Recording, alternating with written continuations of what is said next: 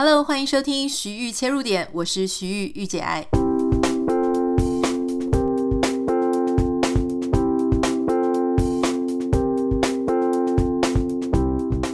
Hello，欢迎收听今天的节目。在节目上传的时间是台湾的初二，可是是美国的初一哦，所以还是要先跟大家拜个年，兔年新年快乐。大家可能会觉得我今天的啊、声音没有办法那么的嗨，那么的高亢的原因，是因为呢，就在昨天晚上啊，美国昨天晚上的时间，也就是距离现在还不到二十四小时的时间，美国在一个有小台北之称啊，就加州的这个呃一个叫做 Monterey Park 的地方啊，这个地方有非常多的华人，那你。听到说它叫小台北，就知道其实里面有非常多的台湾人。呃，昨天晚上十点半的时候，在这个地方呢，发生了一个大规模屠杀的事件哦。那因为距离现在时间还不到二十四小时，所以呃，警察呢跟很多的这个相关单位都还在研究，还在调查，说到底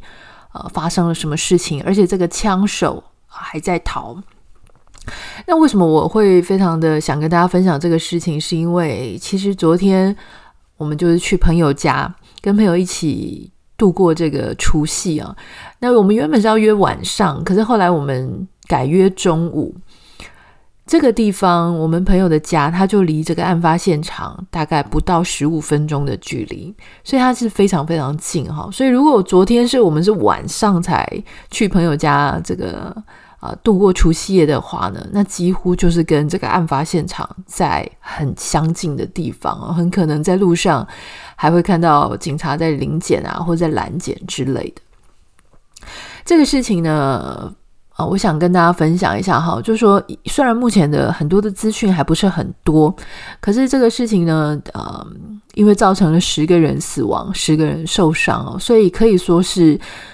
加州非常大规模的一起屠杀的事件啦。那由于这边又有三分之二的住民，哈，这边这个城市呢有六万一千人左右，六万一千人里面的三分之二是亚裔哦。所谓亚裔，可能很多就是华人。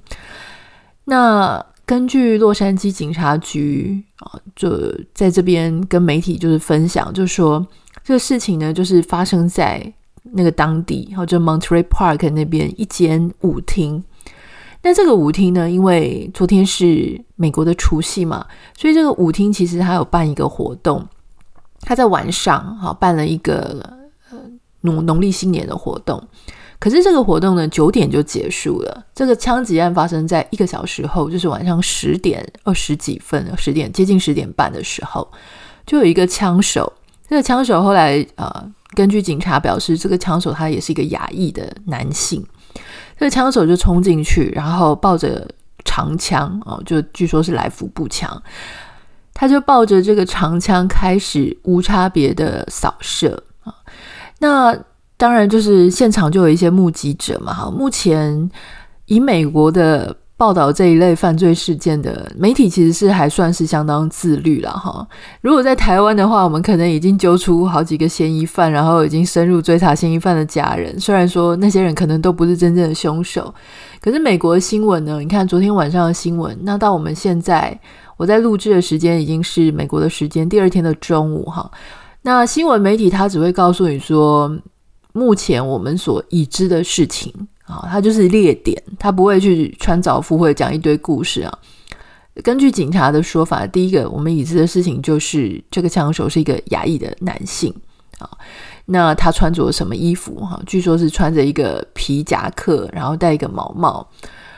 那另外呢，就是现场的目击者嘛，哈，有一个朋友他转述他朋友的说法，那个朋友呢，当时也在那个舞厅里面，他在厕所。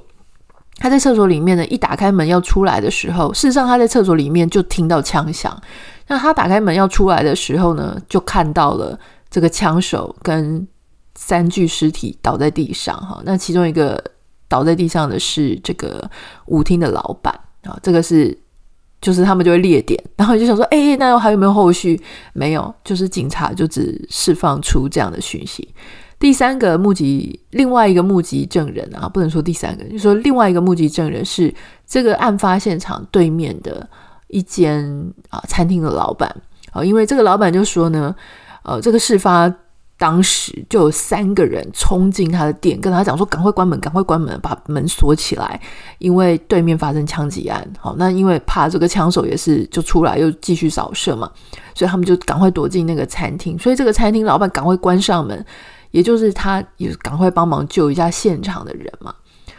那他们就是讲说，大概就是发生这样的事情，所以事实上还有很多的资讯是不清楚的。那本来就是这样，事发的时候呢，就是你就是需要一些时间去厘清，然后去。啊！问完所有的目击者，那看大家有没有什么共同点啊、差异点啊等等的。那在录制节目的十五分钟前，我看到新闻，就是说他们有找到这个疑似是凶手的作案，他的当时开的车子是一个白色的厢型车，大概就是这样。那还有就是他们也会很小心哦，因为这个事情十点二十几分案发，大概二十分钟内，他附近的一个。啊，另外一个也是像舞厅的地方，也有一个男的啊，也是一个牙医的男生，也是手持武器冲进去，冲进到那一个舞厅，另外一个舞厅里面。哈，这两个案发的地点呢不远，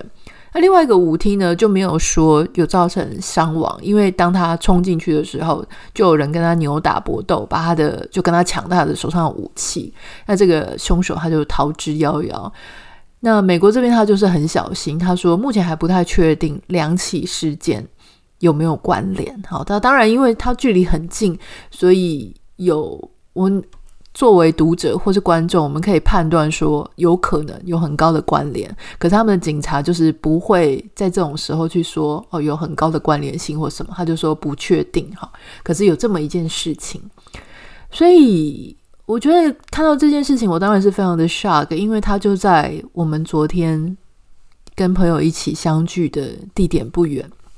而且那个地方原本我们都会觉得说啊，美国很多枪击案啦，好，然后就会觉得说啊，都是其他的族裔，白人啊、黑人啊很多，感觉亚裔好像是比较乖巧、比较认真在工作啊、赚钱啊，哈，与世无争，通常是这样子的形象。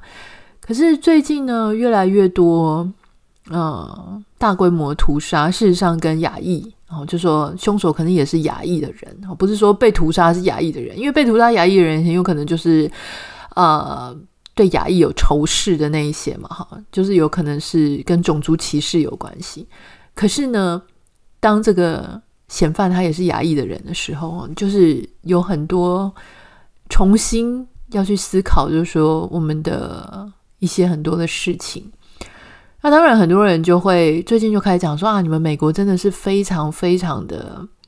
啊，治安好像很差，很有问题哈。所以我也是觉得蛮夸张的，就是说怎么好像到处现在到处听都会有一大堆的这种大规模的枪杀屠杀。那因为美国很多地方它的枪支是。啊，管制的并不是很严格。虽然说我们现在要拥枪，就是家里要有要有有枪，或者你身上是能够携带枪支的，你必须要有很严格的 license，而且据说还是要经过面试啊，确定你这个人的状态是没有问题的。可是当你这个地方好也会常常发生一些窃盗啊、私下的买卖啊，就变成说有可能是有 license 的人，他。家里有枪，结果小偷去他家，把他的枪给偷走了哈。这个我们也听过朋友在分享，或是说呢，嗯，私下就把这些枪支拿去转卖。总之有非常多的来源，你会让这些枪支是无法追查的哈，就是流露到市面上。所以我就看了一下美国这边的一些呃大规模的枪杀，好，它的这个比例，好，所谓 mass shootings。Mass shootings 就大规模的枪杀嘛，哈，大规模的一些枪击案。什么叫大规模？大规模的定义是指四个人以上啊，然后啊超过四个人。那你说，哎，那三个人以下的，对，不，没错，就三个人以下，两个人、一个人的实在是太多了，所以就没有列在我们这个统计的表里面。好，假设以四个人以上，我们作为大规模枪杀这个定义啊，这不是我定义的，这个是美国的一般哈的新闻啊使用，或是政府他在讨论说大规模枪杀 （mass shooting） 的时候，他的一个这个定义。一九八二年呢，到这个你可以看啊，一九八二年到大概二零一一年的时候。那一年大概都是平均大概一件两件，哈，至多就是五件嘛，哈，就是不会超过这个数字，所以一年大概发生一次啊、两次啊这样。可是呢，慢慢的从这个二零零八以后，哈，慢慢的，当然我们刚刚说到二零呃一一，哦，都还算是低，可是你会有一个趋势，从二零零八好到二零一二，尤其是二零一二以后。到二零二二，这个数据是到去年了哈。到二零二二的十一月，你会发现二零一二到二零二二的这个十年之间，它的这个成长是非常非常的快速，好，就是几乎每一年你就会发现，二零一二年是七件，好，然后二零一八年是十二件，二零一九年十件。二零二零年可能是因为这个 COVID-19 的关系，大家都关在家里哈。你要大规模屠杀，你也找不到聚集的人，所以二零二零年呢就只有两件啊。可是啊，二零二一、二零二二、二零二二又飙到十二件。那除了说可能是二零二零是 COVID-19 很少人出门之外，还有就是有一些事情它可能是会有后续的影响，比方说现在经济。啊，可能还靠着政府的纾困，让一些啊、可能一些人还能够过日子过得下去。可是当这个经济纾困没有了，然后后续的经济社会、呃，社会上面有很多的困难，就业困难，然后物价比较高等等的哈，各种生活的不满意程度，有可能只是说这是有可能的原因，但不是啊、不是最大的原因啦哈。那什么是最大的原因呢？他们提到说，这个 mass shooting 呢，其实大部分的时候是发生在校园，校园的枪击。当然，也有可能是因为校园是最多人固定会聚集的地方，那也有可能是因为这些受害者啊，这些或是这些加害者，他们有一个理由，然后要去做这个大规模的屠杀。但根据他们分析的原因，就是这些校园的屠杀里面，很多的原因都是来自要。哦，第一个可能是有 depression，就是他们情绪有非常低落、很障碍。还有就是他们是去复仇的啊？为什么要复仇？因为他们当时在学校是有被霸凌的状况。所以你看，好像我们在看这个韩剧什么《黑暗荣耀》啊，那一边看了就会觉得说啊，好精彩啊！这个受害者回来复仇了。可是事实上，嗯，当然，霸凌是非常非常不可取的哈。就说他在里面也被霸凌的实在太惨了，又用什么电棒卷啊，被烫啊，然后做好多好多，就觉得很恐怖、很夸张的事情。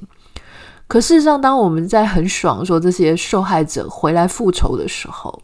如果他不是只是针对那个人啊，当然针对那个人，我觉得这个如果是非法的行为也不 OK 嘛。但如果他一回来是。